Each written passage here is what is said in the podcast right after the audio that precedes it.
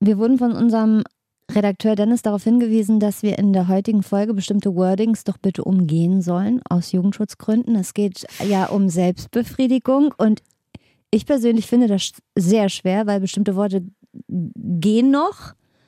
Aber ich finde, manche Synonyme klingen auch sehr klemmig. Also Masturbation zum Beispiel, wieder andere klingen dann einfach nur bescheuert. Also den Kasperschnolzen, den Riemenbohnern. Ist das jetzt schon alles verboten von Dennis? Ich habe das gar nicht mitbekommen. Also ich kenne nee. diese Ansage überhaupt nicht. Also ich, ich ein schön. Wort, das ich jetzt nicht sage, geht nicht. Aber ich glaube, Kasperschnolzen und Riemenbohnern würde schon gehen. Das möchte ich aber nicht sagen. Aber wir werden einen sprachlichen Weg finden, um drüber zu reden. Hauptsache, wir reden überhaupt mal drüber, weil das ist, glaube ich, äh, klar. Selbstbefriedigung ist jetzt kein Thema für einen Familienchat.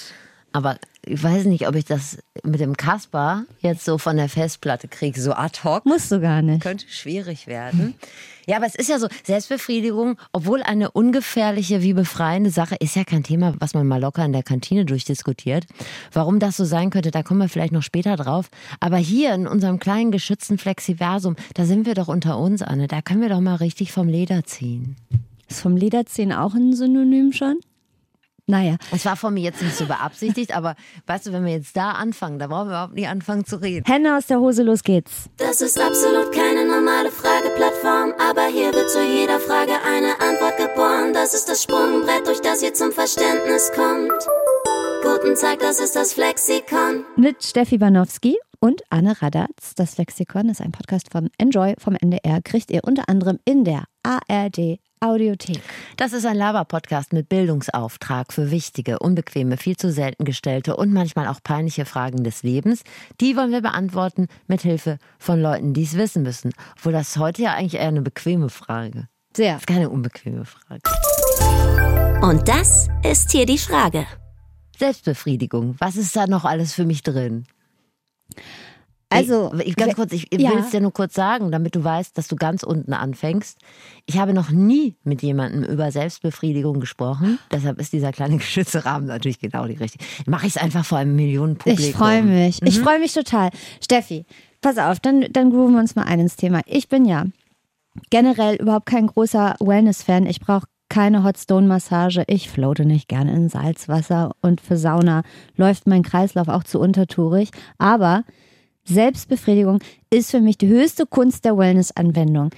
Ich weiß, niemand spricht da gern drüber und ich bin gerne die Erste, mit der du drüber sprichst und ich bin auch völlig okay damit, nicht von jedem Menschen in meinem Telefonbuch zu wissen, wie er es sich macht, wie oft er es sich macht. Aber Fakt ist, niemand kann leugnen, dass das nicht eine geile, kostengünstige Art des Rausches ist. Da sehen Crystal Meth, Koks und Korn aber alt gegen aus. Ja, aber warum redet man denn? Also habe ich irgendwie so eine kindliche Sexualverklemmung, die ja jetzt aufgearbeitet werden muss oder ist das bei allen so? Es ist zumindest bei, bei vielen so.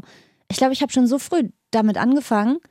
Womit? Das zu machen ja. und auch darüber zu sprechen. Ich weiß nicht, wie es bei dir ist. Du musst auch nicht drüber sprechen. Ich habe damit angefangen, Selbstbefriedigung, bevor ich angefangen habe, Sex mit Männern zu haben. Und Hand aufs Herz, als ich dann das erste Mal Sex mit Männern hatte, dachte ich, das habe ich aber selber besser hingekriegt. ich war ein bisschen enttäuscht und dachte, ach so, it's not worth the hype. Es hat sich dann in den Jahren eingegroovt, dass die Enttäuschung nicht mehr so groß war. Aber ich habe relativ früh gemerkt, dass Selbstbefriedigung ultimativ gut ist. Für mich ist das vollkommen anderes. Okay. Das sind zwei verschiedene Paar Herrenschuhe. Was anderes als, als Sex mit einem Partner oder ja. einer Partnerin. Ja. Also ich habe mich dem Thema mal wissenschaftlich genähert. Damit können wir Natürlich. mal so ein bisschen anfangen. Gut, pass auf, ich habe mich dem Thema aus dem Tierreich, vom Tierreich oh. her genähert. Deshalb fang du doch bitte an. Also bin ich aber auch gespannt, was du mitgebracht hast. Also, ich werde jetzt nicht 25 Quellen nennen, ähm, denn all diese Dinge, die ich gleich aufzähle, wurden schon mehrfach erforscht. Da gibt es unterschiedliche Belege und Studien, medizinische Nachweise. Aber dass wir Menschen uns das so gern selbst machen. Das hat viele gute Gründe. Es baut Stress ab, es kann Schmerzen lindern, zum Beispiel Kopfschmerzen, Menstruationsschmerzen. Es kann bestimmten Krankheiten vorbeugen, angeblich Blasenentzündung, ähm, Prostataerkrankung bei Männern. Es kann den Sex verbessern, den man mit jemand anderem zusammen hat, weil man seinen Körper besser schnallt. Und last but not least, es fühlt sich natürlich einfach geil an. Ähm, deshalb meinetwegen redet nicht über Selbstbefriedigung, aber von Herzen ermutige ich euch, macht es euch selbst. Ganz herzlichen Dank. Und es gibt eine Umfrage des Marktforschungsinstituts Apinio im Auftrag ähm, des Sextoy-Herstellers Womanizer. Eine internationale Studie. Ich weiß nicht, ob sie repräsentativ ist, aber es haben 14.500 Menschen aus 17 Ländern mitgemacht, also eine ganze Menge Menschen. Und dabei kam für Deutschland raus, um mal ähm, das Männer-Frauen-Gefälle anzugucken, dass Frauen es sich im Schnitt 49 Mal pro Jahr selbst machen und Männer 128 Mal. Masturbationsgap. Da haben wir es doch. Das Masturbationsgap. Das müssen wir auch angleichen. Ich finde das interessant, was du gesagt hast, dass das ja auch Schmerzen lindert und dass es einem ein besseres Körpergefühl Ja. gibt. Aus meiner Perspektive ist das ein großer Unterschied zum Sex mit einem Partner oder einer Partnerin, weil da muss ich mich erst geil fühlen oder denken, ich habe heute einen guten Tag. Stimmt. Und dann kann es losgehen. Und ich habe letztens mich mit einer Freundin unterhalten, die sagt, dass ihr ähm, selbst bei Nasennebenhöhlenentzündung Masturbation schon durchaus besser geholfen hat als das ein oder andere Medikament. Das wiederum ist nicht wissenschaftlich belegt, aber offensichtlich kann es gegen ziemlich viele Sachen helfen. Ich wollte noch auf die Tiergeschichte. Erinnerst du dich an das Walross Tor, das Silvester verhindert hat, dass in einem englischen Hafen geböllert wurde? Durch Selbstbefriedigung? Naja, also Thor ist da an diesen Hafen angeschwemmt worden oder hat sich da selber. Naja, Walrösser gehen ja nicht. Die machen ja, was machen die? Die raffen sich irgendwo hin. Ja. Und hat sich da dann ausdauernd um sich selber gekümmert. Vor Augen aller Anwesenden? Ja, hat sich auch nicht geschämt und dann mussten die Feierlichkeiten abgesagt werden. Und dann denke ich immer so, also egal, was euch schon mal bei der Selbstbefriedigung passiert ist, dass eine größere Feierlichkeit dafür abgesagt werden muss. Vermutlich eher nicht. Insofern fangen wir ganz unten an. Oder Calvin Klein, den wir übrigens versucht haben, zu, für diese Podcast-Folge zu begeistern. Stimmt, du hast dich da an die Fersen geheftet. Genau. Aber ich weiß nicht, ob ihr den kennt, ein Reality-Star, der sogar schon zweimal vor laufender Kamera, wie war das noch, den, äh, die Möhre geschält hat und geschneuzt. Kasper geschneuzt hat. Der pflegt ja damit auch ganz offensichtlich einen sehr offenen Umgang. Thor und Calvin sollten uns Lehrmeister sein. Was? vielleicht hatte er keine Hand frei, als du ihn angerufen hast. So stelle ich es mir gerne ich vor. warte ehrlich gesagt auf den Rückruf. Ich, ja, möglich. Okay. Calvin, wenn du uns hörst, wir haben immer noch ein offenes Ohr. Da schieben wir in der nächsten Folge noch rein und äh, holen dich nochmal in die nächste Sendung. Wir wollen euch heute auf jeden Fall zur Hand gehen, im übertragenen Sinne, ganz locker bleiben, bisschen Tabus brechen, aber auch unser aller Selbstbefriedigungsgame ein bisschen hochrömern. Ich freue mich sehr. Ähm, willst du erzählen, mit wem du gesprochen hast? Und bevor ich das sage, habe ich noch eine Frage an dich. An mich, ja. Mit welcher Erkenntnis möchtest du dieses Studio verlassen? Oder was hast du hier nach vor? Ich kann gar nicht sagen, mit welcher Erkenntnis ich aus der Folge rausgehen will, aber ich hoffe, dass alle, die zuhören, nicht nur aus dieser Folge rausgehen mit dem innigsten Wunsch, es sich sofort selbst besorgen zu wollen, sondern dass das vielleicht dazu führt, dass man dann vielleicht doch anfängt, mal mit anderen Leuten drüber zu sprechen. Überlegt euch mit wem. Ihr müsst nicht die Eltern anrufen oder die Geschwister. In der Familien-WhatsApp-Gruppe. Genau, oder Ja. äh, in, in der nächsten Konferenz mal fragen. Aber so im, im Freundeskreis oder falls ihr sonst mit Freund, Freunde, also mit Partner, Partnerin nicht drüber spricht, sprecht da vielleicht mal anfangen drüber zu sprechen. Das fände ich sehr schön und ich würde mich auch freuen, wenn wir Feedback von euch kriegten. Okay, dann sage ich jetzt, bei wem ich war. Ich war bei Fuck Yeah, dem Sexshop-Kollektiv. Das hat nicht nur so Vibratoren und sowas für Frauen im Angebot, sondern so ein paar Stimulationsimpulse für Männer und auch äh, für Transmenschen. Das fand ich sehr interessant. Also für Leute, die da jetzt aktuell mit keinen klassischen Geschlechtsmerkmalen ausgestattet sind, also Penis oder Vulva. Und äh, auch für die Leute haben die Sachen, die man sich da borgen, wollte ich gerade sagen. Die muss man schon kaufen und behalten. Ich glaube, mit Rückgabe ist auch schwierig. Und da habe ich viel gelernt, zum Beispiel auch, wie man, und das finde ich sehr interessant, die erogenen Zonen umlegen kann auf der Körperlandkarte. Also, dass du sagst, ich möchte mir nicht immer in die Unterhose greifen, also es würde mir auch reichen, wenn ich so am, an der Kniekehle rumfummel und da Ah. vielleicht schon erregt werde. Und dann kann ich das quasi forcieren oder versuchen zu erarbeiten, dass ich irgendwann äh, mir die Kniekehle reibe und davon komme. Stay tuned. Ich habe viel Praktisches dabei als auch Erkenntnisreiches. Und meine Flexpertin ist äh, Julia Henchen, Sexual- und Paartherapeutin, also unser allerbester Kumpel, wenn die ganze Sexsache irgendwie unrund laufen sollte. Die hat ein Buch geschrieben, es heißt Lustfaktor. Ich glaube, es erklärt sich von selbst. Sie gibt Kurse zu allen möglichen Sachen rund ums Thema Nacktsein und Spaß haben. Und wir haben ein bisschen gesprochen über warum Solo-Sex irgendwie immer noch so stiefmütterlich behandelt wird und warum das auch in der Beziehung genau so eine Rolle spielen sollte wie Sex miteinander und so weiter. In ihrer Praxis hilft sie Paaren, bei denen vielleicht so ein bisschen Luft raus ist, Menschen, die noch nie so richtig wissen, was sie überhaupt geil macht. Sie hilft aber auch Menschen, die sexuelle Gewalt erfahren haben, also in so einer Praxis für Sexual- und Paartherapie ist natürlich auch nicht immer alles sexy und witzig. Aber sie kennt sich halt auch wirklich richtig gut aus mit Selbstbefriedigung oder, wie sie es lieber nennt, Solo-Sex. Weil ähm, dieser Begriff zeigt, dass Solo-Sex eben auch Sex ist. Ja, also wenn ich Solo-Sex habe, habe ich eben auch richtigen Sex. Und ähm, deswegen nutze ich nur diesen Begriff in der Regel. Ähm, genau, um das einfach nochmal zu verdeutlichen, dass ähm, Sex mit sich selber eben auch richtiger Sex ist. Genau. Und wenn wir das alle so definieren, dann sieht die Antwort auf die Frage, wie oft hast du eigentlich Sex, bei vielen direkt deutlich blumiger aus, ja, oder? Fall. Lass uns das doch abmachen. Immer wenn jemand fragt, dann zählt man das mit rein. Es gibt, glaube ich, allen ein besseres Gefühl. Nun wird aus Solo-Sex ja vor allem in Filmen, Steffi, du hast gerade schon die Kerzen angesprochen, in Filmen wird da gern so ein völlig überromantisiertes, wahnsinnig zeitraubendes Szenario gemacht. Da sitze ich fassungslos im Fernsehsessel, wenn sich dann Leute noch so eine Kerze und Rondo Veneziano anmachen, bevor sie sich in die Hose fassen. Da hätte ich gar keine Geduld für. Deshalb da haben wir die Zeit nicht für. Deshalb von Julia auch die Motivation. Es kann eine abendfüllende Veranstaltung bei gedimmtem Licht werden. Es muss es aber nicht. Solo-Sex sollte immer so sein, dass es für einen passt. Und die Frage ist ja mal, was möchte man? Ähm, und ich würde das jetzt mal so beantworten, dass wir gerade momentan in einer Zeit leben, wo Solo-Sex für Frauen eher so ein Wellness, Me-Time-Produkt schon fast geworden ist. Und das kann man durchaus manchmal vielleicht auch kritisch sehen und natürlich ist so ein Quickie beim Solo 6 auch total toll. Die Frage ist ja immer, was ähm, ist das Ziel? Ja, und bei mir sitzen jetzt zum Beispiel sehr viele Frauen in der Beratung, die eben vielleicht eher nur Quickies haben beim Solo 6. Und dann ähm, klappt es zum Beispiel beim partnerschaftlichen Sex nicht so, wie sie sich wünschen oder ähm, eigentlich ist Sexualität und auch Solo 6 sehr schambehaftet. Und dann könnte es durchaus Sinn machen, da mal ein bisschen mehr Raum zu geben. Und vor allen Dingen für Männer könnte es Sinn äh, machen, da mal ein bisschen ja, sinnlicher zu werden. Genau. Ich habe ja schon Probleme zu sagen, ich gehe mal kurz zur Toilette und mach mal Pipi. Meinst da kommt in der zeitlich? Zeit ja schon jemand vorbei und fragt, kannst du mal die Sonos-Box für mich anmachen? Also das, weißt du? Und Ja, wie man das regelt, wenn man auch noch irgendwie ähm, Kinder oder Haustiere zu Hause hat, das weiß ich tatsächlich auch nicht. Ich habe beides Haustiere? nicht. Ja.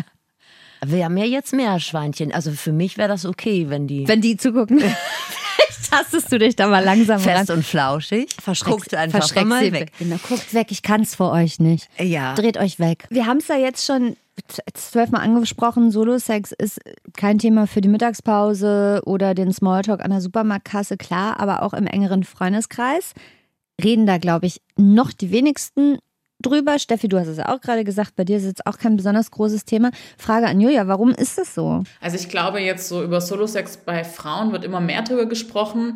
Ich glaube, der Charmebereich könnte eher so in dem Fall sein, dass man selber ein gut- ungutes Gefühl damit hat. Ne? Bei mir sind dann eher Frauen, die sagen, ja, sie haben schon Solo-Sex, aber ich fühle mich danach dann eher schlecht oder ah, äh, war jetzt irgendwie komisch oder so, ja. Also der Moment ist dann schön, aber danach fühlt es sich halt irgendwie komisch an oder so.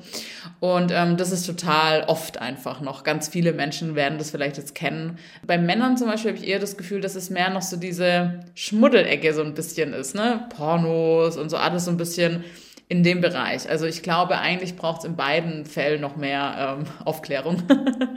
ja. Ich finde das interessant, dass Frauen sich laut Julia nach der Selbstbefriedigung oft schlecht fühlen, weil ich will niemandem zu nahe treten, mit dem ich mal was hatte. Aber ehrlich gesagt habe ich mich nach Sex mit anderen Menschen öfter schlecht gefühlt als nach Sex mit mir selbst. Total. Also, ich Ah, habe mich von mir selber noch nie dir. schlecht gefühlt. Warum? Ich hab, schäme mich von mir selbst nicht. Ich bin von mir selbst nicht enttäuscht. Ich habe keine Erwartungshaltung. Also, das kann ich überhaupt nicht nachfühlen. Aber ich will auch nicht für andere sprechen. Vielleicht, weil man, also unterschiedliche Faktoren, weil Frauen oft denken, sie müssten was Produktives machen, wenn sie sich Zeit nehmen. Aber das ist doch produktiv. Findest du es nicht produktiv? Nein? Nur ich? Okay. Ich versuche mich ja nur an andere.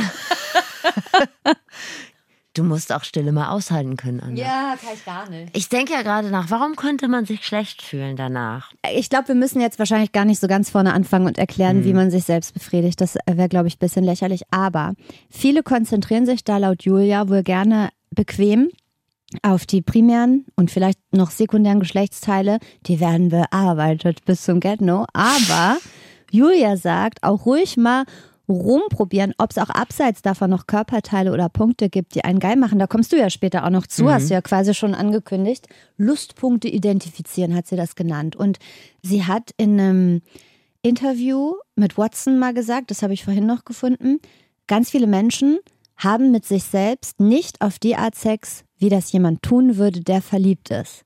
Also man daddelt dann selbst doch eher so das bewährte Schema F an sich runter, statt sich vielleicht auch mal ein Minütchen mehr zu nehmen. Das fand ich irgendwie ganz spannend. Pornos gucken, sagt sie, klar, da Feldforschung, ne? Also wer noch nicht ins Pornogame eingestiegen ist, viel Freude. Da bin ich richtig neidisch drauf, wenn man das noch alles vor sich hat. Das ist, als hätte man noch nie Game of Thrones geguckt und kann dann alle acht St- Staffeln am Stück Aber schön nutzt sich das dann ab, wenn man schon Porno geguckt hat? Oder? Ich finde schon, dass sich das abnutzt irgendwann. Und auch ruhig mal einen Deep Dive in die Welt der Sextoys machen. Auch da kommst du, glaube ich, zu, Steffi. Blieb Da- nicht aus in einem Sex. Genau. Da ähm, gibt es ja, machen wir uns nichts vor, auch eine Menge Mumpitz. Das empfindet jeder anders. Ich weiß, es gab mal, es gab mal so einen bestimmten neuen Vibrator mit irgendwie Kitzler, irgendwas hat der Special gemacht und so weiter.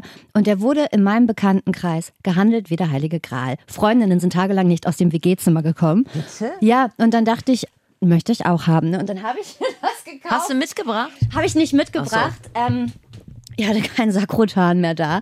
Nee, ich habe den ähm, entsorgt tatsächlich, weil ich saß davor wie vor einem Taschenrechner und hatte auch ähnlich überschaubaren Spaß damit. Das hat mir gar nichts gegeben. Ich will nur sagen, nicht enttäuscht sein, wenn es am Du hast Ende nicht echt verstanden. scheiße ist. Aber nur Vielleicht habe ich ihn nicht verstanden hat. Frage an Julia. Welche Vorteile hat Solo-Sex gegenüber Sex mit einem anderen Menschen? Ähm, also es gibt für mich eigentlich verschiedene Bereiche beim Solo-Sex. Einmal dieser schnelle Druckabbau, der durch dieser Quickie, ja, der durchaus natürlich total legitim und äh, nachvollziehbar und ähm, genauso gut sein kann. Ähm, und dann eben auch dieses, hey, ich habe heute mal einen Samstagabend nur für mich, gehe in die Badewanne oder mach mir eben einen schönen Abend. Und dann gibt's noch diesen Entdeckungsfaktor, ähm, rausfinden, was gefällt mir eigentlich, wie möchte ich berührt werden, um das dann vielleicht auch wieder beim partnerschaftlichen Sex zu kommunizieren. Genau. Drei überzeugende Punkte. Ne? Ja. Julia sagt auch, Solo-Sex ist eine richtig bockstarke Sache, auch in der Beziehung. Also ich finde, es sollte eine große Rolle spielen, also genauso eine große Rolle wie partnerschaftlicher Sex eben. Ne? Für mich ist immer die Frage wichtig, wer ist denn für meine, die, wer ist für meine Befriedigung des sexuellen Bedürfnisses verantwortlich? Und das bin in erster Linie eben ich, ja. Und, und in vielen Partnerschaften, wo das so zur Debatte steht, wer ist denn da verantwortlich, da kommt es häufig dann zum Thema Lustlosigkeit und auch zum Thema du musst mir meine Lust aber befriedigen. Und ich sage immer gerne zu Paaren auch, wir haben eben so einen, einen Teil so partnerschaftlicher Sex und aber dann ist jeder ja auch nochmal für seine Sexualität verantwortlich und kann sich auch darum kümmern und es ist auch schön, wenn sich jeder dann nochmal unabhängig vom Partner, Partnerin drum kümmern kann und das auch tut. Anna, aber die Hürde kann ich verstehen, dass man sich nicht vor seinem Partner oder seiner Partnerin, sagen wir mal so, auf Anhieb selbst befriedigt. Zumindest, wenn ich da jetzt komplett unbeteiligt bin. Also, wenn ich jetzt sage, hier mein Partner, der hat jetzt Bock und der möchte, dass ich dabei gerne zugucke. Ah, okay. Ja. Ich bin aber gerade noch dabei, mit dem Swiffer den Fernseher abzustammen oder was man halt so macht. Und ich komme gar nicht so richtig in das Game rein. Ja. Dann könnte ich mir schon vorstellen, dass ich da auch mal lachen muss. Ich finde, es gibt ja auch dann, auch dann noch zwei Möglichkeiten. Also es ist ja im Prinzip total praktisch. Ne? Du bist in einer Beziehung oder muss ja nicht in einer Beziehung sein, da sind zwei Menschen, einer hat Bock auf Sex, der andere nicht. Dann gibt es ja zwei Möglichkeiten.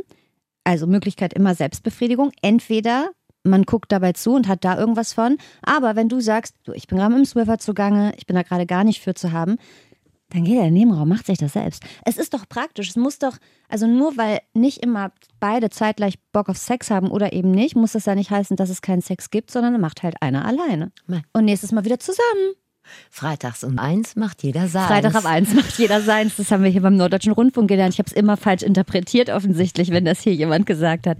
Jetzt weiß ich, wo alle NDR-Kollegen nach 13 Uhr am Freitag. Schöne so Grüße. Schöne in die Grüße. Personalabteilung. So, jetzt heißt es ja immer, Solo-Sex ist so gut und Sex sowieso und das müssen wir alle viel öfter machen, weil es doch ach so gut für uns ist. Und es grätscht einem, du hast gerade schon den Swiffer erwähnt, bei solchen Vorhaben ja auch einfach gerne mal konsequent der Alltag dazwischen. Deshalb die Frage an Julia, wie schaltet man denn den Kopf aus? Aber was man auf jeden Fall machen kann, ist sich mal zu überlegen, ähm, was sind denn meine Goes und was sind meine No-Goes, ja, also was bringt mich überhaupt dazu, dass ich mich fallen lassen könnte, ja, und das kann zum Beispiel die Antwort sein, dass die Atmosphäre im Raum gut sein muss. Und ein großer Faktor ist natürlich noch, dass wir, wenn wir im Kopf sind, denken wir ja über alles Mögliche nach. Und das hat ja die Funktion, dass wir uns entweder ablenken, dass wir eine Kontrolle haben, weil wir eine Sicherheit brauchen oder so. Und dann könnte man auch fragen, was brauche ich denn, um mich sicher zu fühlen mit meinem Partner? Und dann das größte Thema dabei ist, beim Sex geht's ums Fühlen. Und wenn ich aber mit Gefühlen und Emotionen eher so zurückhaltend bin, dann könnte das mich eben auch davon abhalten. Und ein Tipp von mir ist einfach, sich wirklich auch bewusst mal drauf zu konzentrieren, okay, wo werde ich denn gerade berührt? Wie fühlt sich das denn an? Ja, also es sollte natürlich jetzt nicht so sein, dass man dann nur noch darüber nachdenkt und denkt, oh Gott, das fühlt sich jetzt aber so und so an und so, ja, sondern eher so zu gucken, okay, was spüre ich denn da gerade?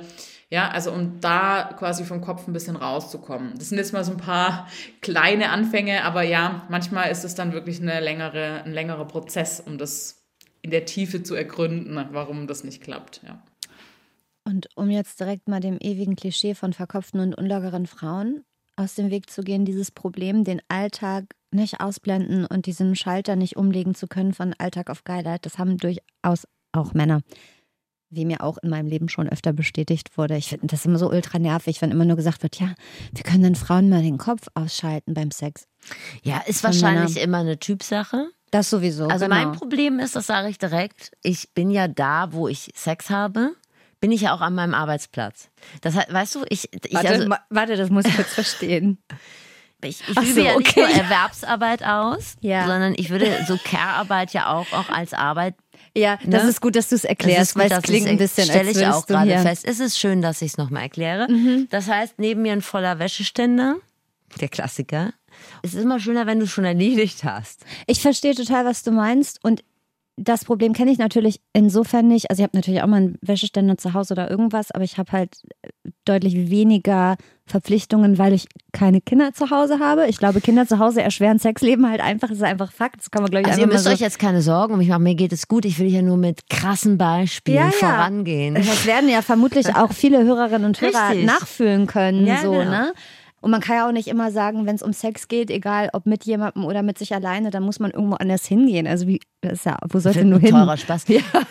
Also ich will nur sagen, warum dieses, dieses, dieser Männer-Frauen-Vergleich wahrscheinlich meistens Ah. auch seine Begründung hat, ist, weil die Frauen die Care-Arbeit zu Hause übernehmen. Das, Das heißt, heißt- wenn du zu Hause Sex hast, da ist die Wahrscheinlichkeit sehr groß, dass es auf dem Arbeitsplatz der Frau passiert. Natürlich verstehe, gibt es auch. Männer, die die Care-Arbeit übernehmen.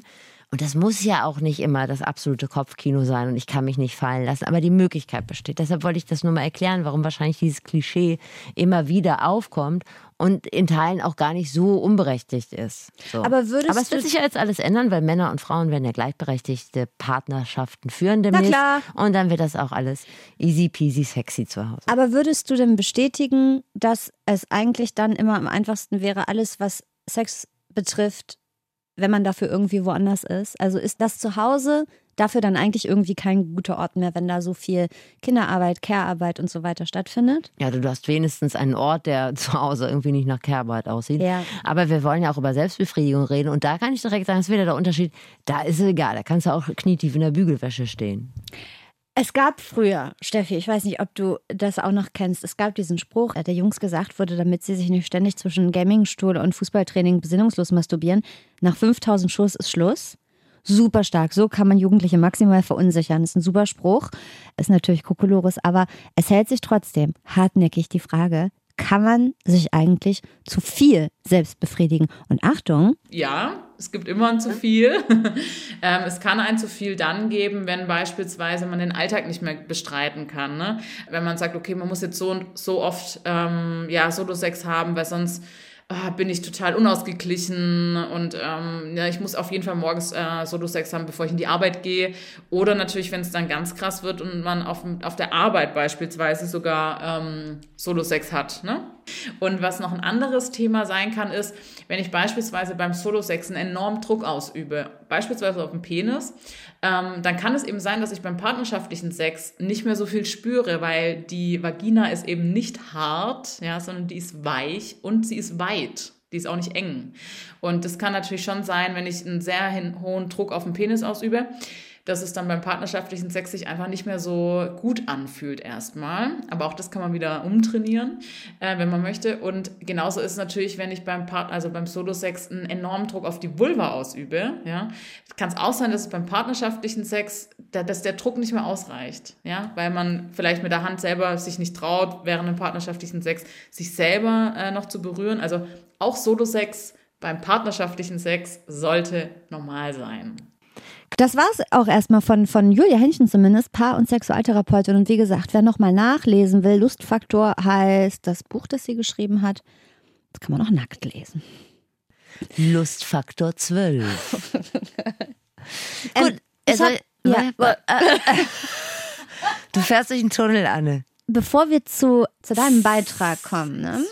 Sexpertin kommen, würde ich gerne noch eine, äh, eine Hörernachricht zum Thema zwischenstreuen. Ja, bitte. Darf ich? Ich habe nämlich ähm, bei Instagram höflich angeboten, falls da noch jemand Fragen hat zum Thema, würden wir uns nochmal last minute kümmern. Und eine Hörerin, ich bin unsicher, ob sie anonym bleiben will oder nicht, deshalb sage ich ihren Namen einfach mal nicht. Aber ich fand den Gedanken so spannend. Sie fragt sich, ob eigentlich viele Menschen in Gedanken bei der Selbstbefriedigung das Geschlecht wechseln. Also eine Frau macht es sich selbst, stellt sich dabei aber vor, dass sie ein Mann wäre und umgekehrt. Wie spannend ist das denn? Ich habe leider, liebe anonyme Hörerin, habe jetzt tatsächlich keine Zahlen mehr dazu gefunden, aber ich habe herausgefunden, dass das zumindest bei Männern Autogynophilie heißt. Wenn es einen heiß macht, sich bei, als Mann bei der Selbstbefriedigung vorzustellen, man wäre eine Frau. Aber ich weiß nicht, wie verbreitet das ist. Ist am Ende eigentlich auch egal, Hauptsache, es macht Spaß. Naja, das ist ja, wenn man äh, heterosexuell aktiv ist, Ja. ja auch gar nicht so dumm, wenn du dann beide Seiten einnimmst. Vielleicht lernt man noch was dabei. Das könnt ihr euch für heute Abend ja vielleicht auch mal mitnehmen. Vielleicht, wenn ihr wie ich diesen Probier das Gedanken. alle mal aus dem Kopf. Ja. Ja. Ich habe da noch nie drüber nachgedacht, aber vielleicht ist man total überrascht, was das mit einem macht. Good luck. Gut. Jetzt Soll ich kommen jetzt, wir zum komm ich- Sextoys, ne? Ja, genau. Also, das äh, Sexshop-Kollektiv, Fuck Yeah heißt das. Das gibt's in Hamburg und die haben nicht nur Toys, die haben auch einiges an Workshops im Angebot.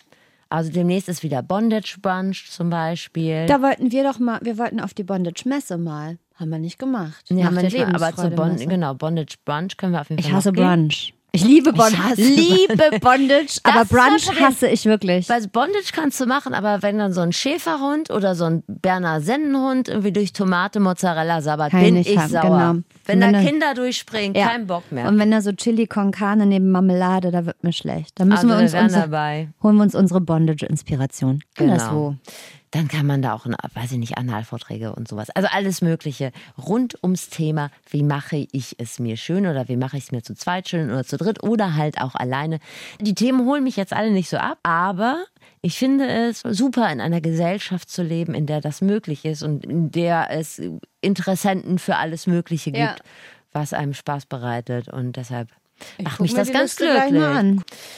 Also, wir wollen Fans von uns selber werden, von Solo-Sex und ich habe mit Sarah und Kaya gesprochen. Ich war im Laden und äh, jetzt greifen ja auch noch mal ein paar Sachen auf, die du auch schon mal besprochen hast. Ja. Wir wollen ja ein Thema von mehreren Seiten beleuchten und deshalb war meine erste Frage an Sarah, auch um mich einfach nicht durchgängig zum Löffel zu machen während unseres Interviews. Wie heißt es denn richtig? Ich glaube, es gibt ja gesellschaftlich, ähm, gerade was die Masturbation mit dem Penis angeht, sehr viele Begriffe. Auch viel, auch viel aus dem Handwerk, viele technische Begriffe. Und ich glaube, es ist cool für sich selber, das mal auseinanderzunehmen. Also was für Begriffe kenne ich eigentlich, die mal alle aufzuschreiben und dann sich anzugucken, wie bewerte ich die. Finde ich die positiv, finde ich die abwertend und sich dann die positiven anzugucken und zu sagen, ist da einer dabei, den ich für mich benutzen will. Das kann ganz individuell sein, weil ja Sprache auch viel ausmacht. Ne, das haben wir ja alle gesehen, als dieser Begriff Vulva auf einmal neu äh, auf das Tableau der Sprachfähigkeit irgendwie kam, was das mit einem macht, wenn man auf einmal so einen schönen Begriff hat für etwas, dass man da auf einmal viel besser drüber sprechen kann. Und deshalb bei Masturbation oder Selbstbefriedigung auch, wenn dir die Worte nicht gefallen, dann guck mal, was gibt es in anderen Sprachen, was gibt es irgendwie für umgangssprachliche Wörter, kann ich mir selber was ausdenken, dass man auch eine schöne Sprache hat, die auch sinnlich und lusterfüllt ist, darüber zu sprechen. Eine kritische Anmerkung zum Thema Vulva Ja, bin ich- von Anne Radatz. Bin ich komplett raus. Hasse das Wort. Es gibt so Worte im Zusammenhang mit Sex, die ich nicht ertragen kann. Bumsen. Bumsen. durften wir jetzt nee, das sagen. geht noch. Sinnlich hasse ich. Ah, okay. Zärtlich Mhm. hasse ich und Vulva. Ganz, ich finde es ein ganz schlimmes Wort. Ich kann dir jetzt auch ad hoc nicht sagen, was ich jetzt ein super schönes, alternatives Wort finden würde, aber never ever komme ich auf die Idee, irgendwas Vulva zu nennen. Wie vor allem nicht meine eigene Vulva. Irgendwas vor allem. Ich nenne mein nächstes Kind so. Schade, dass ich keine Kinder kriege. Schade, schade. Aber ähm, Ja. was sagst du denn dann? Ja, jetzt weiß ich nicht, dann wird Dennis am Ende alles piepen. Also da habe ich keinen Bock, hier so wegzensiert zu werden, wenn ich ein paar Sachen sage. Nennen es ich halt die Tante Klappe. Jutta. Genau, aber was ich schön finde, ist auch mal in anderen Sprachen Habe ich tatsächlich gemacht zu für dich. gucken. Habe ich Oh, für dich bitte. gemacht. Es heißt leider immer irgendwas wie Masturbation äh, oder so. Also dieser Wortstamm Masturbation Ach ist so, ich immer dachte, du da. hättest nach Vulva Ach so, auf nee, anderen nee, Sprachen. nee. Okay. Es geht ja um Selbstbefriedigung. Ja. In dieser Vulva, da machen wir nochmal eine extra Folge für dich, wo wir einfach nur ein anderes schönes Wort suchen. Wenn ihr, Bis dato nennen wir es Tante Jutta. wenn ihr schöne Worte für Vulva habt, gern schreiben an Flexikon. Obwohl, nee, das wollen wir gar nicht. Das wird ein ganz schlimmer. Das Ja. wird hier auch alles landet im Spam-Ordner beim NDR. Sag ich Also euch direkt. Genau, und ähm, äh, das stimmt. Also ähm, Dänisch ist Onani, Selbstbefriedigung, finde ich irgendwie ganz süß. Es ist Könnte ja wie aber Onanie, auch aber schöner betont irgendwie. Onani, ne? ja. Maori heißt es Titoi, das finde ich Das ganz schön. mag ich. Und Finnisch Ja. Itzetudytys. Das wäre was für mich. Wäre ich schon fertig, bevor ich es ausgesprochen habe. Wer so schnell kommen kann, bis er das ausgesprochen hat, der weiß, wie man es richtig macht. Gut, sucht euch selber was aus. Was du, war noch, sag nochmal einmal das Majorische. Titoi. Ich Okay, weiß gar nicht, ob es so schön. ausgesprochen wird. Aber so Aber- wie du es aussprichst, gefällt's mir. Du hattest ja vorhin schon das Thema Tabus abgeklopft. Also wieso geht man damit nicht offen um? Oder haben wir auch schon mal bekakelt zu Ja. Beginn dieser Folge. Die Crew vom Sexshop-Kollektiv hatte eine ganz andere Theorie, was da der Grund ist. Die Kirche. also ne, die Kirche hat ja schon eine jahrhundertelange oder Jahrtausende mittlerweile gesellschaftliche Wirkmacht auch hier im ähm, europäischen äh, Kulturkreis. Und ähm, es gibt ja dieses ähm, Dogma quasi, dass Sexualität nur zur Arterhaltung quasi dient. Ne? Also nur Männer mit Penis und Frauen mit Vagina haben halt penetrativen Sex und nur zum Zweck, Kinder zu bekommen. Und deshalb sind bestimmte Begehrensformen oder auch sowas wie Schwangerschaftsabbruch oder Masturbation halt gesellschaftlich tabuisiert noch oder stigmatisiert. Und das ist, glaube ich, auch wahrscheinlich relativ egal, welchem Glauben man sich da verschreibt. Also zumindest die großen Glaubensrichtungen, monotheistischen Glaubensrichtungen, die sind da alle nicht begeistert davon, wenn du Onani machst. Und äh, ich habe nämlich auf der Seite des ORF eine Meldung gesehen, die ist schon ein bisschen älter. In dieser Meldung ging es um einen türkischen Fernsehimam und der hat, wie nennt man das, seine Gläubigen, die Gläubigen, vor einer schwangeren Hand gewarnt. Vor einer schwangeren Hand? ist, wenn sie sie masturbieren, dass wenn sie dann später so. gestorben sind, dass sie dann erwartet werden von ihrer schwangeren Hand, weil sie die immer benutzt haben für Zitoi. Ja, Bei ich Christen glaub, sind da übrigens auch Kirche- nicht besser. Bis heute Also nicht. das Wort Vulva habe ich im Alten und Neuen Testament gleichermaßen nicht lesen können im Konfirmandenunterricht. Das kam da, glaube ich, nicht vor. Man schiebt das immer so nach früher, aber ich habe so auf so einer Seite von auf Jesus CH Du bist eine auf Seiten christliche unterwegs. Seite. Genau, ich war mal im Alpenland unterwegs. Man muss auch mal über den Tellerrand gucken. Wir sprechen doch hier zu den Leuten im gesamtdeutschen Sprachraum, oder nicht? Absolut. So. Liebe Grüße. Genau. Und äh, da wurde Masturbation so ein bisschen äh, in die Richtung geschoben, dass man das macht, wenn man äh, ein Problem mit dem Selbstwertgefühl hat oder wenn man Druck abbauen muss, psychischen Stress und so. Also ganz befreit äh, spielt die Kirche da bis heute nicht auf. Insofern könnte das sein, dass Kirche Ja. nicht ganz unbeteiligt ist am schlechten Image der Selbstbefriedigung. Vielleicht. Jetzt ist das da so, bei Selbstbefriedigung spielt in erster Linie eine intensive Beschäftigung mit dem Geschlechtsorgan bei den meisten Leuten eine Rolle. Also das wäre auch zumindest mein erster Impuls, dass ich mir da mal in die Unterhose greife. Aber ich habe immer so im Hinterkopf, dass man ja auch anders zum Orgasmus kommen kann. Ne? Also zumindest gibt es die mehr. Dass man nur, Breastgasm. So heißt das. Also ich glaube, es gibt den Begriff, dass man nur über äh, an den Brüsten rumfummeln auch zum Orgasmus kommen kann. Ich habe Zara gefragt, die ist auch ausgebildete Sexualtherapeutin, wo man sich denn überall sexuell stimulieren kann. Also klar hängt das natürlich auch damit zusammen, wo haben wir viele Nervenenden im Körper. Also zum Beispiel die Lippen, die Nippel, die Genitalien, der Analbereich. Da kommen einfach sehr viele Nervenenden zusammen, weshalb es da besonders reizvoll sein kann, sich zu stimulieren. Aber häufig ist ja Stimulation auch eine Kopfsache. Ne? Also was turnt mich an, wo habe ich bestimmte Emotionen oder irgendwie gefühlsmäßig Verbindungen zu Körperteilen und auch, was bin ich gewohnt. Ne? Also zum Beispiel, wenn man überlegt, es gibt Menschen, die ähm, körperlich eingeschränkt sind in, in ihrer Empfindung, ne? also zum Beispiel ähm, halbseitig gelähmt sind oder so, dass dann einfach klar ist, okay, bestimmte Körperareale sind gar nicht stimulierbar und dann kann man das auch auf andere Körperbereiche zum Beispiel dann transferieren, das Lustempfinden durch Übung. Das ist einfach eine Gewöhnungssache auch. Ne? Also das Gehirn, ähm, die neuronalen Verknüpfungen, die, die funktionieren ja durch Gewöhnung. Ne? Und wenn ich quasi das immer gewöhnt bin, zum Beispiel über Küsse am Hals mich sexuell zu erregen, dann kann das auch dann ausreichend sein, quasi als Stimulation. Das ist so eine super Option. Ich überlege, welches Körperteil ich so ein gerne um, unverfängliches am besten. Ne? Ja, oder eins war, also ich mag zum Beispiel meine, wie heißt es, Handgelenke. Mhm. Und da kommt man auch gut ran. Das wäre so, dann da würde ich mich hin umzentrieren wollen. umzentrieren. Ich habe ja mich auch selber mal ein bisschen kritisch hinterfragt und ich habe ja so einen Hang zu sauberen Ohren. Ich mache ja mir gerne so die Ohren sauber mit Stimmt, das hatten wir letztens, das Thema. Es ist wahrscheinlich ein bisschen awkward, aber wahrscheinlich, weil ich mich im Ohr gerne berühre. Ich mache das jetzt nicht mehr ganz befreit, das muss ich ganz klar sagen. Da haben ja auch hoffentlich schon viele Ärzte von abgeraten, dass es gar nicht gut für dich ist, was du da machst. Ich bin alt genug geworden, ohne jemals ein Problem mit den Ohren zu haben. Andere Probleme sind da, aber die Ohren, Die Ohren sind sind's nicht. Also I've got 99 Problems, aber die Ohren sind keins. Rock ain't mine. And my- genau. Aber ehrlich gesagt, jeder hat da wahrscheinlich so einen Kink. Also wer davon Glaub frei ist, Ärgerliche können wir schon die Klappe halten. Was eine, denn? eine ärgerliche Sache bei ähm, Selbstbefriedigung ist ja, dass man nicht überall so gut alleine hinkommt. So, weißt du, ich glaube, es gibt ja so bestimmte Berührungen oder Körperteile, wo man das mag, wenn jemand anders einem da irgendwas macht, aber das kriegst du selber nicht so hin, verstehst aber da du? fällt mir jetzt nur der Rücken ein. Ja, oder manche kriegen ja auch beim Sex gerne mal eine geknallt. Das ist ja dann auch doof, wenn man das selber macht. Weißt du, was ich meine? Oder einen Witz auch, erzählt. Ich öffne mich dir, Steffi. Dass man gerne mal einen Witz erzählt bekommt, das geht ja auch nicht bei einem selber. Das stimmt. Ne? Ja, es, ja.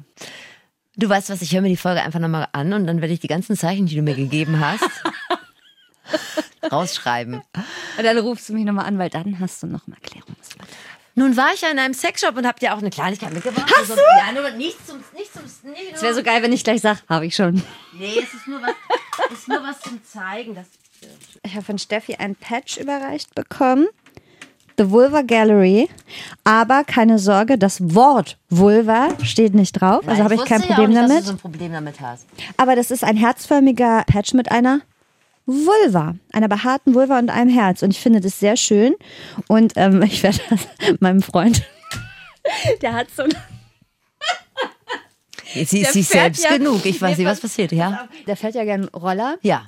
Und die haben diese, Jacke. diese 80, exakt, diese 80er Jahre Rollerfahrer haben immer Kutte diese heißt Jeans. Mhm. die diese Kutten an, wo sie so ganz viele Patches drauf haben. Und da werde ich immer schön die Vulva draufnehmen. Einfach heimlich draufbügeln. Freut er sich. das mache ich. Und dann, Das ist wirklich witzig. wenn er dann mit seinen Freunden unterwegs ist, fragen die, ähm, und was ist das? Ah, das ist eine Vulva. Das ist wie ein Syltaufkleber auf dem Roller. Das mache ich. Oh Gott, hoffentlich hört die Folge nicht. Ich kann leider nicht nähen, aber das soll nicht Nee, das, das kannst Problem du sein. bügeln. Das kann ich auch nicht. Großartig, Dankeschön. Ja, bitteschön. So, also ich war ja in einem Sexshop, der ein sehr eher so vom Interieur ein eher zurückhaltender Sexshop ist. Also Was ich würde sagen, das? also Hüge ist eine Beleidigung, aber du weißt schon, ne? Also Okay, also sehr stylisch und clean und da stehen jetzt nicht. Ähm, ja, so holzlastig. Eher Danish Design als Word of, of Sex. Okay. Also keine Gummipuppe oder Penisflaschenöffner, sowas gibt es ja nicht, sondern mehr Das sieht alles schön aus, irgendwie designt. Ich habe Zara gefragt, wie starte ich denn ins Sexshop-Game? Ich glaube, dass es ganz gut ist, ähm, auch bevor man hierher kommt oder irgendwo anders sich informiert über Toys, ähm, zu gucken, was mag ich eigentlich am meinem Genital für Stimulation? Mag ich das eher, wenn was eingeführt wird und wie groß sollte das sein? Also nehme ich eher ein Finger oder zwei Finger oder drei Finger? Ähm, soll das möglichst tief nach hinten gehen oder lieber nicht so weit rein und lieber dünn sein? Oder mag ich das vielleicht auch gar nicht, wenn was eingeführt wird? Will ich vielleicht lieber nur von außen was haben? Und genau, gut ist auch vielleicht, sich mal mit der Anatomie der Klitoris irgendwie ähm, zu beschäftigen, also zu gucken, wie groß ist eigentlich das Organ, wo liegt das überall und wie kann ich das quasi gut stimulieren, dieses erektile Gewebe auch. Guck mal, wenn du auf der Reeperbahn in den Sexshop gehst, dass die Vorbereitung einfach besoffen sein. genau. Ich, ich frage mich die ganze Zeit, ob man da auch noch nachmessen kann im Sexshop, wie tief das gehen soll und wie groß, ob man da sagen, ob man nochmal. Ich bin mir ganz darf. sicher, dass sie da echt dich beraten. Das ist ganz unpeinlich. Kennst du Unterdruckpulsatoren? Ist das sowas wie Schröpfen, nur untenrum? Ja, so Teile, die man in die Hand nehmen kann. Da sind tatsächlich so kleine Dinger drauf, die so Unterdruck machen. Ja. Da muss man sich gar nicht anfassen. Also es macht das. Das setzt, ja. Das saugt sich fest. Darf ich einmal ganz kurz mein schlimmstes Sexshop-Erlebnis aller Zeiten erzählen? Dass du überhaupt ein Ranking hast, ist interessant. Die anderen Plätze erzähle ich euch ein andermal, aber auf Platz 1 unangefochten ist, da war ich, Surprise, auf der Reeperbahn in einem Sexshop und irrlichterte durch die Gänge. Und neben mir war ein, ein Mann, der seinen Hund mit dabei hatte. Und da war ich schon kurz verwundert, dass man einen Hund überhaupt mit reinnehmen darf in so einen Sexshop. Wahrscheinlich durfte man das auch nicht. Und dann dachte ich aber, naja, gut, ist ja nicht so schlimm. Und dann guckte ich runter und dann hat sich meine Meinung bezüglich, wie schlimm das ist oder nicht, doch relativ schnell geändert. Denn etwa auf Kniehöhe stand eine, ja, wie nenne ich es, eine Plastikmuschi die war so halb ausgepackt, damit man sich die angucken kann, wie die so funktioniert. Und der Hund hat drin rumgeleckt. Nein. Und ich sag mal so, ich habe an dem Tag nicht geshoppt. Ich bin wieder gegangen. Nein. Doch. Der Mann hat Vielleicht das gar war nicht da gemerkt. irgendwas Leckeres drin. Vielleicht hat man ihm Leberwurst reingeschmiert. Das findet sich daher Game öfter. Changer Leberwurst. Auch das könnt ihr als Tipp gerne mitnehmen. Aber das war, das war ganz traumatisierend. Ich glaube auch für den Hund, ehrlich gesagt. Der wusste auch nicht, was ihm geschieht. Aber naja, ich will nur, dass ihr vorbereitet seid. Wenn ihr noch nicht so oft im Sexshop wart, auch, auch das kann da passieren. Ich äh, nehme aber an, ihr seid da Aber nicht im Fuck Yeah Sexshop Nee, ja. das kann ich euch sagen. Und da gibt es sicherlich, jetzt mache ich ja so Werbung, da gibt es mehrere solcher ja, Läden, die nicht so sind wie das, was ich beschrieben die habe. nicht ja. so sind wie Gott das. sei Dank. Also gut, die Frage, wie viele Finger äh, euch happy machen, Ja. das beantwortet ihr am besten selber. Die Frauenabteilung besteht äh, da auch in erster Linie aus Dildos, dann diesem äh, Unterdruckpulsator, den gibt's dann und dies, das, also Kleinkram. Und dann gibt's eine ganz kleine Abteilung für Penistoys. Da hatte ich mir bisher noch gar keine nicht so richtig Gedanken drüber gemacht. Ja. Also ich hatte auch an so Taschenvulven gedacht oder sowas. so. Aber das hatte ich dann auch mehr so in, den, in die Abteilung Autohof oder so abgeschoben. so, ne? Ja, ja. Was man so mal schopfe auf dem Weg. Aber ähm, auch für Penisse gibt es da was. Und was es da gibt, hat mir Kaya erklärt. Zum Beispiel diese ähm, Tenga-Eggs, die siehst du unten links. Das ist sozusagen das, was so am simpelsten ist. Das kann man über den Penis stülpen mit etwas Gleitgel und dann ähm, massieren und das führt dazu, dass es irgendwie nochmal vielleicht etwas besonderere, ungewöhnlichere Gefühle ähm, hervorrufen kann. Und dann gibt es das natürlich auch mit Motoren, das siehst du weiter oben. Nee, die vibrieren nicht, aber die sind ganz fest von der Struktur. Also das Innere ist quasi aus so einem ganz weichen Material, wo diese Kugeln so eingearbeitet sind. Und natürlich ist es quasi ein länglicher Kanal, aber ich würde behaupten, ähm, es fühlt sich anders an als quasi Ja. eine, ähm, ein Vaginalkanal. Einfach weil im Vaginalkanal hoffentlich nicht so viele harte Knubbel drinne sind. Ich finde ja interessant, dass heutzutage ganz viele Sextoys aussehen und heißen wie Produkte von Apple. Also Ja. es hat alles immer so ein Ja. Apple-Schick, ne? Alles ist so, alles ist weiß. Obwohl eine Sache habe ich gesehen, die Design. sah nicht aus wie Apple. Und zwar habe ich auch gefragt, was ist das? Und zwar waren das, das sah aus wie zwei Hoden. Und diese Hoden kann man an Vibrator dran machen, weil es Frauen gibt, die es geil finden, dass die so da dran schlonkern. Das fand ich Stark. befremdlich. Nee, du siehst nicht so aus, als fändest du es befremdlich. Interessant. Auf die Liste. Bin schon mit einem Bein bei Fuck Yeah. Also das ist im Prinzip auch schon das Ende der Fahnenstange in Okay. Sachen Penis-Toys. Es gibt noch so ein paar Team-Toys, die man halt zu zweit benutzen kann oder Mhm. zu dritt oder keine Ahnung, wie groß das Team ist, was man braucht, um Sex zu haben. Im Großen und Ganzen ist das Thema Penis-Toys dann hier auch schon zu Ende erzählt. Das meiste auf dem Markt für Penis ist dieses Rauf-Runter quasi, dass das irgendwie gemacht wird, aber dass es da wenig Varianz drin gibt, das finde ich sehr auffällig. Und ich glaube, dass ganz stark auch die ähm, sogenannte männliche Sexualität oder Sexualität mit einem Penis quasi auch sehr stark davon beeinflusst ist, was gesellschaftlich irgendwie von einem erwartet wird. Und genau, dass da ähm, ja schon, glaube ich, mehr Varianz möglich wäre. Lasst euch mal was einfallen. Das ist noch viel möglich. Varianz, da kommen wir schon zur, für mich zumindest, viel besprochenen Prostatamassage. Darüber habe ich viel gehört. Wie kommt man daran? Genau, also da haben wir zum Beispiel viele Analtoys auch, ne, weil das Prostatagewebe erreicht man am besten, wenn man das äh, quasi durch den Enddarm stimuliert. Also das heißt am besten was äh, in den Anus einführt und dann dadurch das Prostatagewebe stimuliert. Übrigens haben nicht nur Menschen mit Penis ein Prostatagewebe. Es gibt da erste Studien, dass quasi alle Menschen, egal welches äh, Genital sie haben, Prostatagewebe haben. Also ich glaube, dass das bei Menschen mit Penis äh, häufig auch sehr stigmatisiert ist. Also einfach dieses ganze homoerotische, ähm, was mit dem Anus ja auch verbunden wird, sehr abgelehnt wird häufig äh, gesellschaftlich, weil es halt noch so homophobe Grundstimmung gibt und ähm, das ja auch was mit Passiv- und Aktivpart zu tun hat, dass man, wenn quasi was in einen eindringt, man eher das Gefühl hat, der passivere Part zu sein und das natürlich nicht zu so einer Männlichkeitserzählung gut passt. Aber da verpassen die was. Ja, das finde ich sehr schade, aber ich habe ein ganz anderes Problem. Also homoerotisch äh, ist für mich als Frau jetzt ja nicht das Problem, aber ich denke mal so, ja, da kommt auch der Pups raus. Naja, Let's ich, face it! Ja, let's face it. Aber ich glaube wirklich, alles, was in, in Richtung Anal passiert, muss dann halt immer mit extrem viel Hygiene zu tun haben. Und ich glaube, das, das ist halt, ich doch damit. Genau. Also ich habe es fürs normale Volk Ja. formuliert und du machst jetzt hier. Ich meine, du machst direkt so eine Wissenschaft draus. Ich glaube, das ist auch für viele der Abturner, weil es dann ja auch immer den liebevollen Tipp gibt, vorher mal flotten Einlauf zu machen. Und ich sag mal, das ist für mich jetzt erstmal nichts, was irgendwie Lust verspricht. Also da denke ich erstmal, äh, wenn ich den Aufriss vorher noch machen muss, weiß ich nicht, ob ich da Bock drauf Erst habe. Einlauf, dann die Badewanne einlaufen lassen. Ja. Es ist viel Aufwand. Ich habe ja gar keine Ahnung von Prostata, außer dass man das Thema vielleicht nicht bei einem Bingo-Abend im Altenheim Ja. anspricht. Deshalb habe ich mal gefragt, wo ich gerade schon da war, was ist das überhaupt? Genau, also das Gewebe quasi von der Prostata ist nochmal anders als das andere Gewebe, was im Darm ist. Da sind deutlich mehr Nervenenden auf einem Punkt quasi äh, kanalisiert. Das ist so ein ja, schwammiges Gewebe auch und ähm, da sammelt sich auch Flüssigkeit drin und dann kommt quasi da auch so Prostatasekret dann raus. Und man kann auch quasi über die Prostata zu einem Orgasmus auch kommen.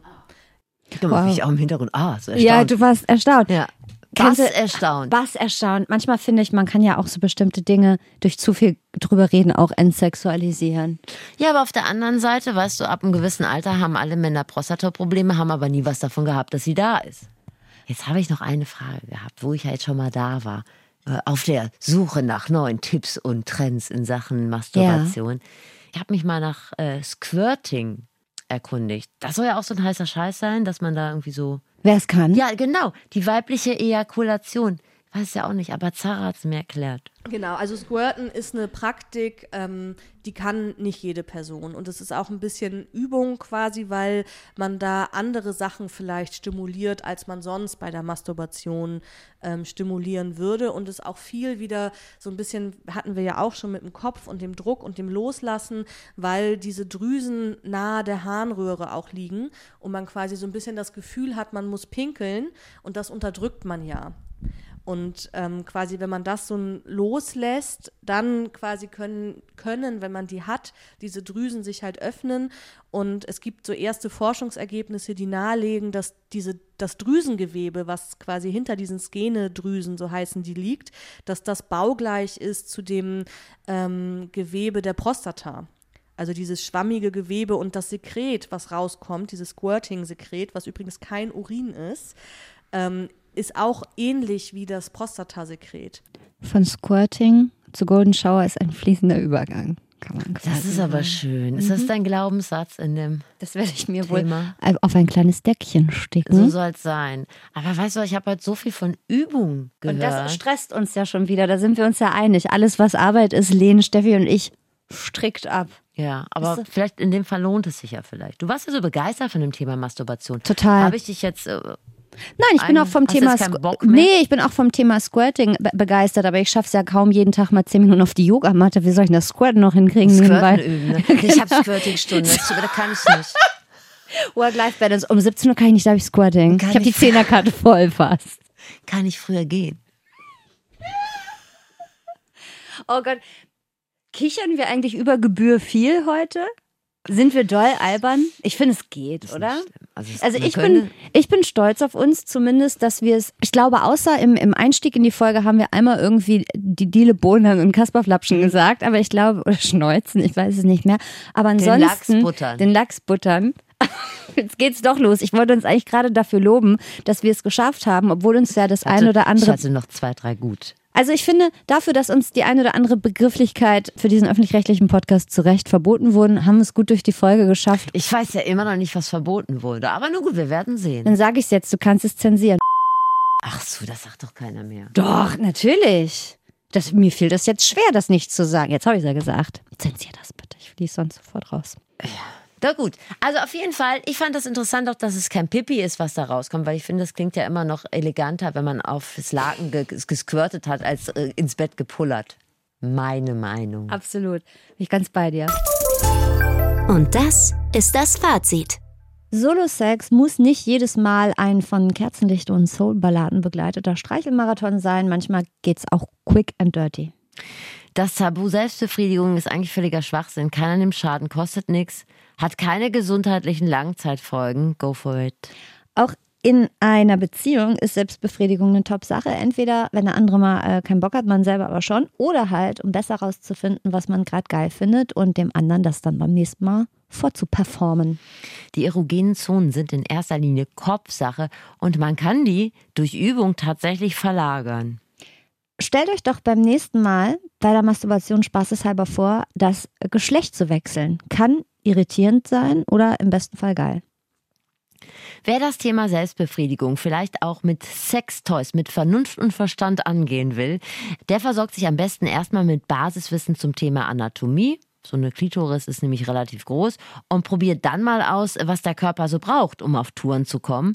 Und dann kann man auch mal gucken, was der Markt an Hilfsmitteln so hergibt. Bisschen Pornos bingen für Inspiration hat noch niemandem geschadet. Das hast du aber nicht von deiner Flexpertin, oder? Das habe ich aber auch Aus unter anderem auch Privatgebrauch. Ja. Nein, aber das hat sie auch in dem Interview durchaus, ich, in Okay. dem Watson-Interview hat sie es, glaube ich, ich will es ihr nicht in den Mund legen, hat sie aber, glaube ich, auch gesagt. Und zu viel Solo-Sex stumpft buchstäblich ab, aber das muss ja nun wirklich jeder selber wissen. Ich habe auch noch einen. Ja. Prostata soll interessant sein, kann man sich ja mal rantasten. Und Ja, squirten kann nicht jede, also no pressure. So, wir machen uns nichts vor. Die einen von euch lassen das hier gerade nebenbei laufen. Es ist so. Beim Duschen, beim Saugen oder beim Sex, wer weiß ja schon. Ich bin mir sicher, es gibt auch ein paar Aufmerksame. Euch lieben wir am allermeisten. Ihr seid die allerbesten. Aber jetzt ist der Zeitpunkt gekommen, an dem wir uns ähm, sehr über eure Mitarbeit freuen würden. Drei Minuten für die gute Sache. Wir haben uns ähm, ein paar Fragen ausgedacht, damit wir euch ein bisschen besser kennenlernen. Einen Fragebogen. Ja, wichtig jetzt, die Sache ist anonym. Wir lernen uns also anonym kennen. Wir erstellen da kein Psychogramm oder sowas und am Ende stellt sich raus, äh, dass Flexikon-Hörerinnen und Hörer ausschließlich äh, Bandenkriminelle und äh, Leute mit Rot-Grün-Schwäche sind. Oder was man so aus Psychotests rauslesen kann. Das passiert alles nicht. Es geht ausschließlich darum, rauszukriegen, warum tut ihr euch das an und wie können wir uns erkenntlich zeigen und die Folgen noch besser machen. Noch besser. Ja, Die Umfrage findet ihr ähm, in den Shownotes, da packen wir euch die rein. Und ihr findet sie auch auf n-joy.de slash Umfrage. Und jedem, der mitmacht, schenken wir unser Herz. Und jetzt kommen wir mal unfallfrei vom Thema Solo-Sex zum Thema Wohnungsmarkt. Das geht ganz einfach, denn hier ist jetzt gerade ein paar Mal das Wort Badewanne gefallen. Da ist mir wieder aufgefallen, ich habe ja gar keine. Deshalb ist es nicht. wahrscheinlich auch schwierig für mich mit dem Solo-Sex. So ist es. Und falls ihr auch gerade auf der Suche seid nach einem schönen Zuhause, in dem ihr euch es euch selbst machen könnt, da haben wir einen Podcast-Tipp für euch. Also ihr erinnert euch vielleicht noch an unsere Flexikon-Folge zur Frage, wie finde ich eine Wohnung? Das Thema haben wir ziemlich intensiv durchgeackert, aber ähm, das Problem mit dem fehlenden und überteuerten Wohnraum haben wir natürlich nicht lösen können. Und um genau dieses Problem geht es in dem Podcast Teurer Wohnen vom RBB und Detektor FM. Äh, da geht es um ein altes Haus mit im Prinzip bezahlbarem Wohnraum in Berlin und das wird Natürlich abgerissen, klar, damit da neue Luxuswohnungen entstehen können. Also bezahlbarer Wohnraum gegen unbezahlbaren Wohnraum. Erstmal super, eine Geschichte, wie sie gefühlt jeden Tag irgendwo in Deutschland passieren könnte. Ich habe ein bisschen wenig Mitleid mit den Berlinerinnen und Berliner, obwohl mittlerweile schon, weil lange Zeit war der Wohnraum in Berlin wirklich sehr günstig. ja. Da haben die uns überall anders in Deutschland ausgelacht. Wie sagen die immer? Ich kann nicht Berlinerisch. Ich kann es auch nicht. Vergiss es einfach. Genau. Vergiss einfach, was ich gerade machen Ja. wollte. Die haben uns äh, schriftlich ausgelacht. die Berlinerinnen und Berliner. Und jetzt sieht es da aus wie in jeder anderen deutschen Großstadt. Also in Berlin, glaube ich, sogar mittlerweile noch ein bisschen schlimmer. In Hamburg sind so Neubauten, also da habe ich ja meinen persönlichen Erfahrungshorizont im direkten Umfeld. Das sind immer so Backsteingebäude. Immer. Und dann haben die oft auch so ähm, Balkone, die sehen aus wie rausgezogene Schubladen. Ja, ja, das sieht genau. man häufig. Und dann hängen da so, so Kräuterblumenkästen Ja. und so. Also Real Estate. und natürlich Gasgrill muss drauf. Gasgrill, ohne Gasgrill fällt das Haus um. Und die haben immer dunkelgraue Fensterrahmen, so von außen. Das ist immer, immer. Und was ich auch ganz schlimm finde, bodentiefe Fenster. Es tut mir richtig Stimmt. leid. Viele von euch haben sicherlich bodentiefe Fenster. Niederländisch. Das tut mir richtig leid für euch, weil da sieht man immer, was da rumsteht. Das Ergometer steht da rum, ein Wäschekorb, ein Sofa, wo hinten so 50 Sachen hintergefallen sind, Bücher, Chips und dies und das. Das tut mir Zurück leid zum für euch. Thema. Ja. Wie das passieren konnte bei dem Beispiel in Berlin, das ähm, erklärt in dem Podcast das Team um die Journalistin Charlotte Thiermann. Und wenn man sich da mal durchhört, dann versteht man, wie Wohnungspolitik funktioniert. Und ich sag mal so, eine richtig befriedigende Erkenntnis ist es nicht. Ich könnte mich wieder hochfahren, mache ich aber nicht, denn ich habe die Wohnungssuche ja einfach aus einer Mischung aus Überforderung und Selbstschutz eingestellt. Ich wollte gerade fragen, Ich ich gucke lange nicht mehr, mehr. nachgefragt. Gucke nicht mehr, mache ich nicht mehr. Hört mal rein. Teurer Wohnen findet ihr in der ARD Audiothek und überall, wo es sonst noch so Podcasts gibt. Es folgt ein extrem geheimnisvoller Mystery-Teaser auf die nächste Folge. Das schwierigste deutsche Wort für Nicht-Muttersprachler, also Menschen, die Deutsch lernen, ist angeblich das Wort Quietscheentchen. Habe ich mal gelesen, weil es relativ ähm, schwer auszusprechen Ja, ist. das ist ja wie, ähm, wie, wie gendern. Ja, dieser Glottalschlag, stimmt, Quietscheentchen und dieses Tsch und, und Mhm. Kann also ich nicht sagen, so. kann ich nicht sagen, geht nicht. Kann ich, Ich nicht finde aber, das am schwierigsten auszusprechende deutsche Wort ist eigentlich das Wort Nein. Denn zu lernen, Nein zu sagen, ist richtig harte Arbeit. Oh, ich, bist du Nein sagen? Kannst du, kannst du nicht, nicht. ne? Kann ich aber überhaupt Nein, nicht. Also jetzt ja grad wirklich- gesagt. Ja, stimmt. Aber es ist ja tatsächlich so, im Alltag gibt es so viele Situationen, in denen Nein wirklich eine gesunde Antwort wäre. Kannst du morgen die Schicht von XY übernehmen? Kannst du eine Stunde länger machen? Kannst du mal schnell für die Kita drei Bleche Kuchen backen? Können Sie das mal kurz halten? Dies, das. Die Antwort auf diese Fragen ist bei mir immer ähm, bestimmt. Ja, krieg ich Oder, hin. Ja, Mache ich irgendwie Mache ich gerne, Mhm. aber im besten Fall wäre die natürlich nein. Der Tag hat halt nur 24 Stunden und Work-Life-Balance ist ein Arschloch. Wir sollen achtsam sein, aber haben 80-Stunden-Wochen. Wir sollen Me-Time einplanen, aber wir haben äh, keine Time für irgendwas. Wir sollen für alles brennen, aber eigentlich haben alle Burnout. Und wir stellen uns in der nächsten Flexikon-Folge mal der, ich glaube, fast unlösbaren Aufgabe, wie kriegen wir das mit dem Thema Stress irgendwie auf die Kette? Wie kriegen wir irgendwie alles halbwegs hin, ohne dabei komplett verrückt zu werden? Das ist für mich tatsächlich so ein bisschen, das ist Therapie. Also Das ist dein das können Thema, wir von ne? meiner Krankenkasse abrechnen. Kannst auch den 2,3-fachen Satz nehmen. Das ist für mich in Ordnung. Ähm, diese Vorbereitung auf diese Folge bringt meine Work-Life-Balance schon wieder in Ungleichgewicht. aber ich, ne? Ja, aber ich sag dir ganz ehrlich, für mich macht das auch einen riesen Unterschied, ob ich was gerne mache. Man muss Prioritäten setzen lernen. Darf ich noch eine, eine kritische Anmerkung machen? Ja. Es geht ja dann auch irgendwie so um Me-Time, Relaxing Time und so weiter. Und mir geht es wahnsinnig auf den Keks, dass mir von Medien immer gesagt wird, ich möge mich jetzt entspannen. Aber ist dein Körper nicht dein Tempel? Auch? Also ich habe das Gefühl, es gibt Personengruppen, die entspannen sich zum to zu Tode. Ja. Die gibt es nämlich auch. Ja. Die bitte weghören nächste Woche. Ihr habt genug. Genau. Ihr müsst mal hochkommen langsam wieder. Ihr hört euch mal schöne andere Verspannt Folge. euch mal bitte. Ihr neues Wissen gewonnen. Versteht Dinge, die ihr sonst nicht gut geschissen bekommt. Und im besten Fall habt ihr euch was weggenommen. Bis zum nächsten Mal beim Flexikon. Moderation Steffi Banowski und Anne Radatz.